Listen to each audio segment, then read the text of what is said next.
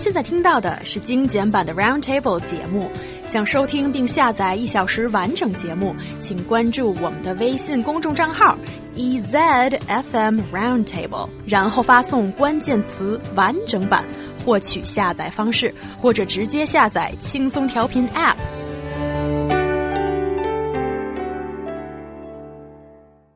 Chinese e-commerce giant Alibaba Group has announced that its total trading volume in the current fiscal year has exceeded 3 trillion yuan, and that is more than 463 billion US dollars, and is expected to soon surpass Walmart as the world's largest retail platform.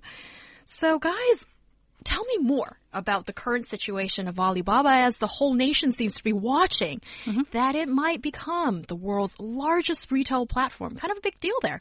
Hmm. No surprise. I mean, everyone is buying on Alibaba, right?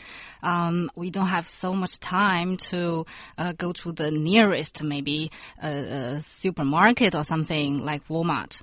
So Alibaba is so convenient. Why not? Mm. I definitely think convenience plays a huge role in this. Um, I also think that it has a secure hold on the market. Um, we, we had talked in a previous show about how Alibaba has established this culture, okay? Double 11, double 12. Like th these have become shopping days because of efforts from this company. So they are not only dominating holidays where massive amounts of money is being spent, but on top of that, Alipay takes up 70% of the market share of mobile payment platforms in China. Mm -hmm. So it's 70% of what people are using for their mobile payments. I mean, that's huge. That's huge. And also, I think if we were looking at this figure, comparing figures last year, then Alibaba's Alipay had an even higher percentage of market share because, well, because uh, WeChat transaction payment method has actually is quickly catching up, and it's a really interesting uh, area to see that a lot of development is happening right now. I think that's really good. Actually, on that topic of WeChat, I think it's good that a platform can challenge Alibaba because I think challenge promotes healthy economic growth of two companies. It gives people choices, it creates innovation, and it makes a, a kind of like a, an interesting economic e-commerce situation happening in China. Yeah. So I think it's good. Mm. Yes. And uh, instead, um, aside of the uh, challenge, I see more cooperation actually on Alibaba because uh, a lot of real stores have their um, online stores on Alibaba, so it allows us to have more experiences on real store uh, uh buying, not buying, just to to test what is your most uh, favorite, you know, products so mm -hmm. that you can enjoy a cheaper price on the online pl platform. So it's very good for our uh, consumers. Right? Yeah, I think that's a really interesting point, and mm. also that could be why of the many reasons contributing to the success of Alibaba. But before we go into that part of the discussion, it's really interesting that in the media, in reports, Alibaba has been compared with uh, Walmart at the moment, and Walmart is a global brand. And here, are we talking about Alibaba's got a global market comparing to what uh, Walmart has got, or do you think there's a bit of a difference in the story that this comparison needs a little bit more analysis? Well, speaking as a Westerner, American, and uh, dealing with Walmart back home, um, Walmart is not necessarily all e-commerce. In fact, I would say a lot of what Walmart is, especially back in the US, is a 24 hours like store where you can buy anything. So say if I lost my internet, like the power went out, I need candles for my house. I know Walmart's going to be open with their backup generator or whatever they have with their lights and I can go there and get stuff whenever I need it. It's less uh, e-commerce oriented, but uh, a point I want to make too, actually, is that Walmart in a lot of cities like San Francisco, mm-hmm. is banned from being inside the city limits, certain parts of the city limits, because they're afraid that uh, Walmart basically kills small businesses. And if you've been to San Francisco, uh, there's just small businesses mm-hmm. everywhere, little shops and whatnot. And if you have a Walmart, it just it's like the Death Star of uh, of shops. It just comes in and blows up all the other shops, and people can only use Walmart. So actually, there's a lot of cities that are very protective of their small businesses, and in which case, don't allow Walmart in. And uh, I think that this is interesting because maybe you can apply this to China. Um, these people might let convenience get the best of them, doing the majority of their shopping for certain things online. And then let's say it's Sunday and they want to go shopping with their girls and they're like, let's go shopping. And they walk down the street that once had tons of shops and great deals, but it's all closed because you shopped at, uh, at uh, Alibaba? Taobao. Yeah. Ooh, okay, that's That's the very interesting because, to the contrary, um, Alibaba does not kill the small business. Um, it allows the small business to join the platform, you know. So it might support the small business instead. Oh, no, I, was, so I see what you're saying, and uh, I, I I still disagree. I think if I was joining Alibaba uh, as a platform and to sell my goods, I wouldn't have a shop. I would find a very cheap place to rent where I could produce my stuff in a mass quantity and then just sell it all on Taobao. Whereas these stores rent out expensive locations with their nice clothes, hoping that traffic in that area is good. Why would I? Why would I worry about traffic and people coming to my shop if I'm an online uh, uh, seller? Yeah, I think you, you point at a very um, good direction of this sort of getting also to the bottom of a problem here. That is, with all the success and the glamorous numbers of, uh, from the uh, business portfolio that Alibaba possesses, but also is it at the expense of a lot of small businesses? Although I think, um, Xiang Wei, you make a very good case for that Alibaba says that its platform offers any small business a, a, a storefront online. But still, in reality, we're seeing that a lot of small stores are closing and it's increasingly difficult for them to survive. So is Alibaba's success story sort of sh uh, shadowing the failure of a lot of other smaller businesses? What do you guys think? I think that might be a problem, but for me, it's still an opportunity. Okay. Yeah, because if I consider to open my own store on a real locations, I have to consider to be expensive. But if I open a store on Alibaba, it might cost less, and much less, I think. I, I see that point. I see that point again. But uh, the thing is, uh, so from the the standpoint of a business owner, yes, it gives me the opportunity to cheaply start my own business, like a startup almost, like an app. You know what I mean? Um, but from the novelty of a of a customer, of a consumer. I like going to a bookstore. I think bookstores are great. I love sitting around. Even if I don't buy a book, I can just browse and get a coffee. But you know, like in the States, actually, book, bookstores like Barnes and Nobles or Borders, Borders went out of business. These bookstores are, are going out of business because of e-commerce. People are kind of buying their books on their little tablets and these kind of things. So, I mean, there's a good and a bad to it. But this novelty that you could once go out with your girlfriends or your guy friends, go shopping, that might be a thing of the past if e-commerce keeps doing what it's doing. I mean, how can small businesses keep open shops when they're just deciding to sell everything online? Brian, you're such a good guy. Ryan, by the way. Yeah, yeah. Sorry, sorry. right. And because uh, as as far as I know, not so many guys are enjoying shopping with their girlfriends. Oh, that is a really good point. Okay, let's get all nosy and gossipy right now. So, Ryan, do you shop with your girlfriend all the time? Um, if if that was going to happen, I think for uh, there's like a very funny stereotype. guys so don't like to see a guy blush in the studio my for God. once. guys guys don't like shopping. I think I can't speak for all guys. Maybe there's some guys Speak that definitely like. Okay, so I'm going to Yeah. speak for me, guys. I'm just speaking for me. Um, but it's it's kind of like you don't even feel like you're there. You know, the girl will ignore you. She's just off and she's like, "What do you think about this? What do you think about this?" And you literally are like, "Yeah, mm-hmm, looks great. Okay, yeah." That's all the input you need to put into the. It's it's literally them shopping and you're there. That's So- been my experience when I've had that experience. okay, so you actually have no opinion. Okay, yes, of Can course you you can tell- be asked about your opinion, but Yeah. it's like sometimes for guys it's like there. it's like Ryan, uh, these blue socks or these pink socks. I'm like, this seems really trivial to me, but it's a big all deal to right? her. What do I say? I'm like, ah, you know, the blue socks, the blue. I think I like blue. Okay, let's go with those. Oh, that is just too funny. And But I, That's I'm not still con convinced. I still uh, insist e-commerce means more possibilities and Mm. more opportunities. It, as as long as we um, at the same time that we have e-commerce, we can enjoy real stores at the same time, right?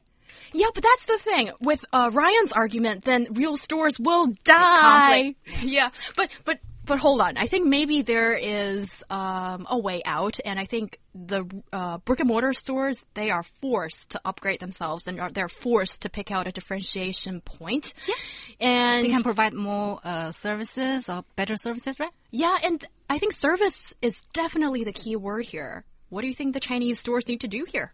Well, actually, with um, you know what we- we have been talking about, I thought maybe of a scenario where a business could start out on Taobao, okay, and they don't have a store, but maybe they're selling like some really good products, and people start buying them a lot, and then this brand starts getting known. People are like referring to this seller.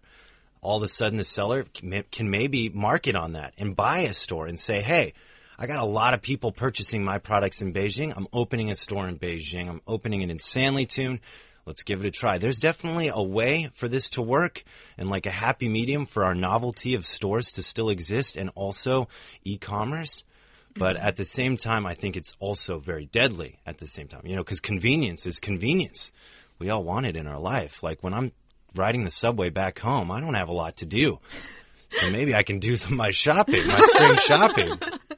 Yeah, and it's become one of the things that Ryan has alluded to a few times on our show. That, correct me if I'm wrong, Ryan, you are a avid shopper on Taobao without even knowing the language very well. is oh, it? Oh, I didn't know that before. Well, this is this is correct. At some periods of my stay in China, especially when I first found out about Taobao and I saw these unbelievable prices, I was blown away.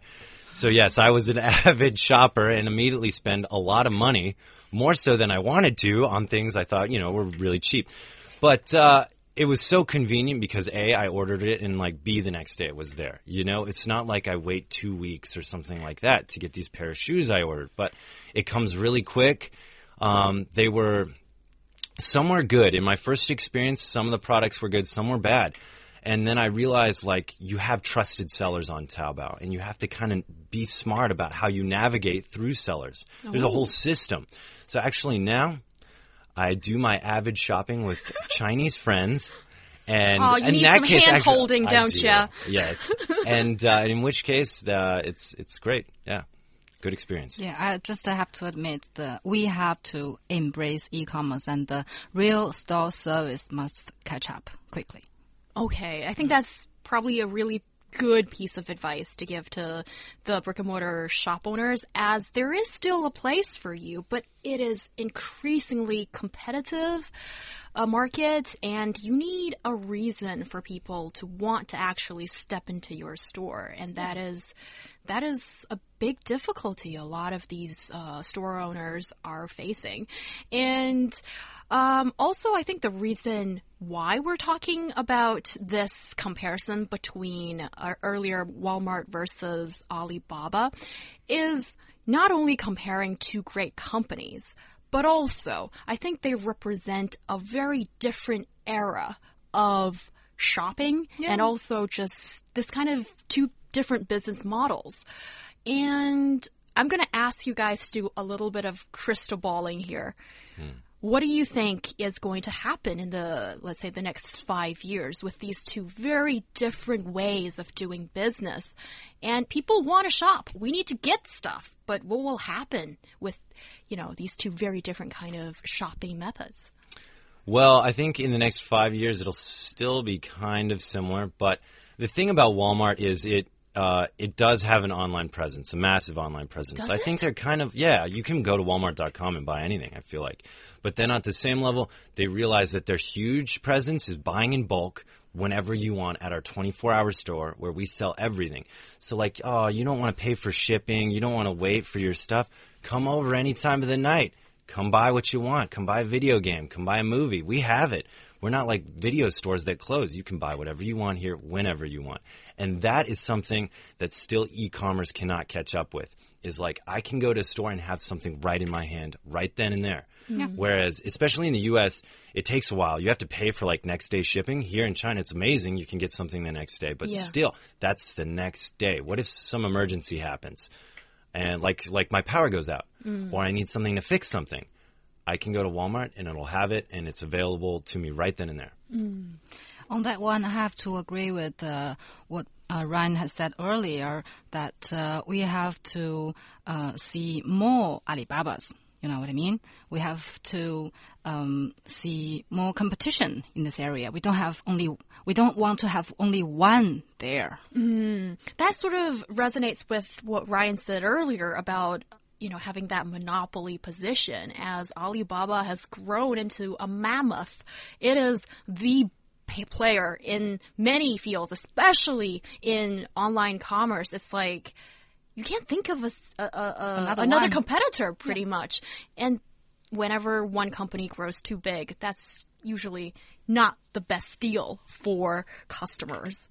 Yeah, and uh, we've got a bunch of messages regarding this topic, as we always do whenever it's shopping. I guess people, men and women, are interested. And one of our longtime listeners, Cindy, left me a message because she wants to know.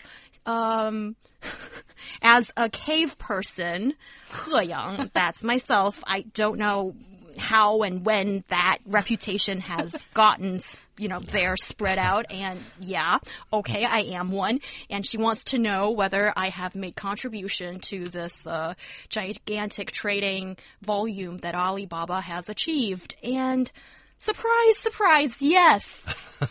Even a cave girl like myself, happy without technology, I am a Alibaba user. I can't believe that. Yesterday I purchased um, movie tickets through uh, Alipay and got a good deal and went to see a movie.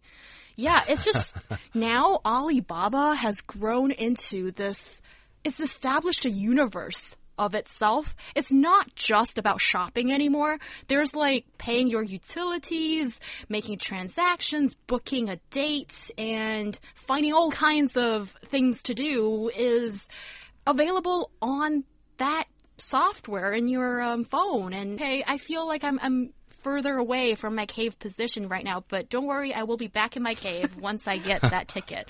Yeah, what do you guys think about um, this business, how it's branched out in this way? Ah, you know, I, I I'm not sure. back to back to the listener's question. Yeah. To me, it's surprised that He Yang doesn't buy so much. You know, No. because caveman, Cave girl, that's cave me. girl, yeah, Yeah. cave girl, stay at home and buy online. That's natural.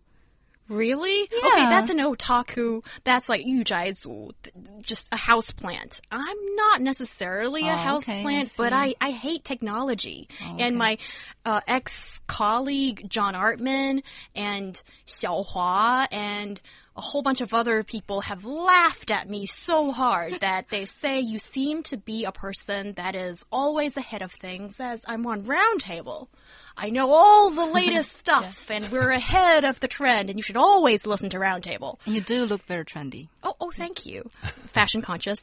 But when it comes to technology, I'm very wary about it and um, very old fashioned, conservative, because I always feel that technology could possess you in a way and get your information in a way that you will regret later. So I'm very cautious about such things. There you go, revelation from a cave person, which you don't get very often.